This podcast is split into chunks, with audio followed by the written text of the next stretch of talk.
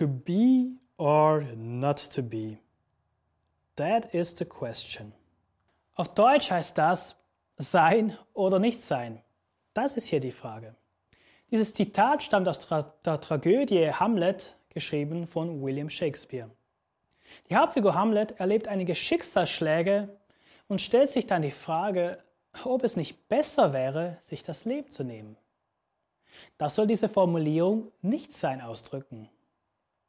Die Alternative für Hamlet wäre weiterzuleben und das ganze Elend dieser Welt weiterhin zu ertragen. Ja, er würde weiterhin auf dieser Erde sein.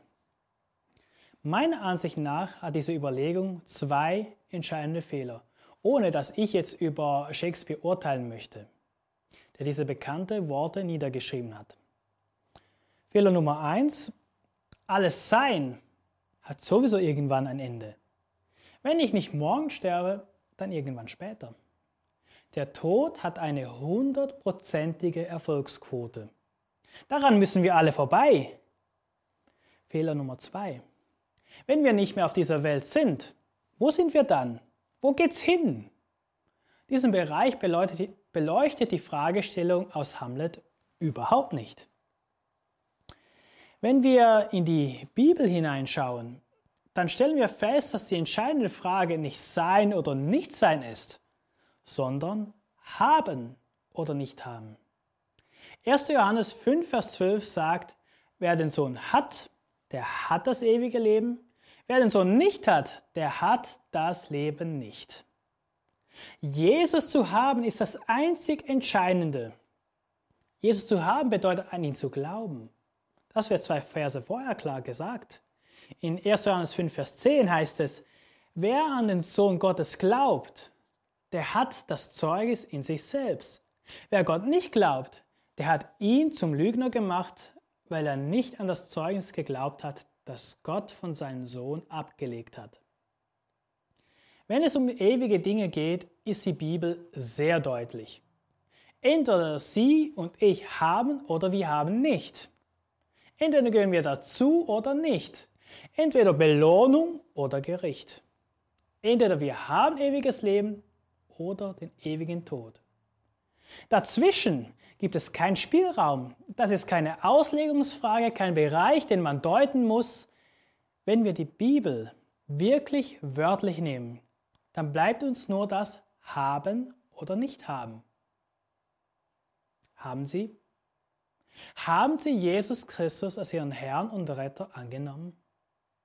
Das ist eine lebensentscheidende Frage, denn nur wer Jesus hat, der hat das ewige Leben. Diese zwei Dinge lassen sich nicht trennen. In Johannes 14, Vers 6 sagt Jesus selbst, ich bin der Weg, die Wahrheit und das Leben. Niemand kommt zum Vater nur durch mich. Jetzt gibt es noch die Möglichkeit, sich für Jesus zu entscheiden. Denn jetzt sind sie noch. Ja, sie leben noch auf dieser Welt. Solange besteht die Gelegenheit zu wählen.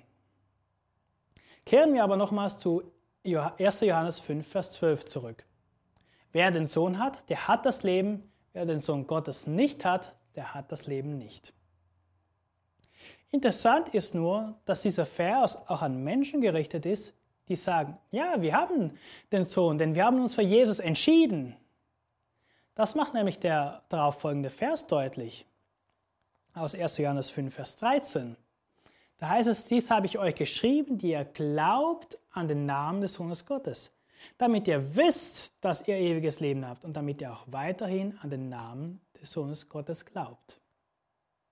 Haben oder nicht haben ist also eine Fragestellung für Gläubige. Es stellt sich nur die Frage, warum? Ich persönlich bin auf vier Gründe gekommen, wenn Sie genauso wie ich über diese Verse nachdenken, ist es gut möglich, dass Sie noch mehr Gründe finden. Aber ich will mal meine vier nennen. Erstens, die Fragestellung haben oder nicht haben macht uns demütig. Wenn wir begreifen, dass alles, was wir haben, von Jesus kommt, haben wir keinen Grund, stolz auf irgendeine Leistung unsererseits zu sein. Jesus hat uns geschaffen, er erhält unser Leben. Er hat uns erlöst, er hat uns befähigt. Alles haben kommt von Jesus. Wir könnten keinen einzigen Atemzug ohne ihn tun. Wenn wir diese Perspektive haben, dann sollten wir auch aufhören, ja auf die eigene Schulter zu klopfen, und wenn es noch innerlich geschieht. Ich weiß das von mir selbst, dass man das, das manchmal sehr gerne macht. Aber es ist nicht angebracht. Zweitens, die Fragestellung haben oder nicht haben macht uns dankbar. Sind wir noch wirklich dankbar für das, was wir durch Jesus haben? Er könnte es uns jederzeit entziehen. Gesundheit, Wohlstand, liebe Menschen um uns, alles haben wir, mehr oder weniger. Lass uns dankbar sein für alles, was wir haben. Gerade in dieser Zeit erleben wir doch, wie von einem Tag auf den anderen sich alles verändern kann. Danken Sie für Jesus, für alles Gute, das er Ihnen schenkt. Die Fragestellung haben oder nicht haben erinnert uns immer wieder an das, was wir durch Jesus haben. Das ist das Dritte. Zum Beispiel unser Heil. Wir haben es durch unseren Herrn Jesus Christus. Garantiert. Es ist nicht von uns abhängig, sondern von ihm. Und gerade in Zeiten der Mutlosigkeit, der Selbstvorwürfe und der Hoffnungslosigkeit dürfen wir uns wieder daran erinnern, was wir durch Jesus haben. Das Allerwichtigste nennt uns 1. Johannes 5, Vers 13, den wir schon gelesen haben. Ewiges Leben. Und noch vieles andere finden wir in der ganzen Bibel verteilt. Forschen Sie in der Heiligen Schrift, was Sie alles durch Jesus haben. Und ich garantiere Ihnen, Sie werden einen riesigen Schatz entdecken. Viertens, die Fragestellung haben oder nicht haben führt uns zur Folgefrage, ob es andere auch haben. Wenn ich etwas total Geniales habe und die Möglichkeit bestehe, dass andere das auch haben können, dann erzähle ich ihm doch davon. Dann schweige ich doch nicht. Angenommen, ich habe ein geniales Anti-Schuppen-Shampoo. Durch dieses Shampoo habe ich nie wieder Schuppen gehabt.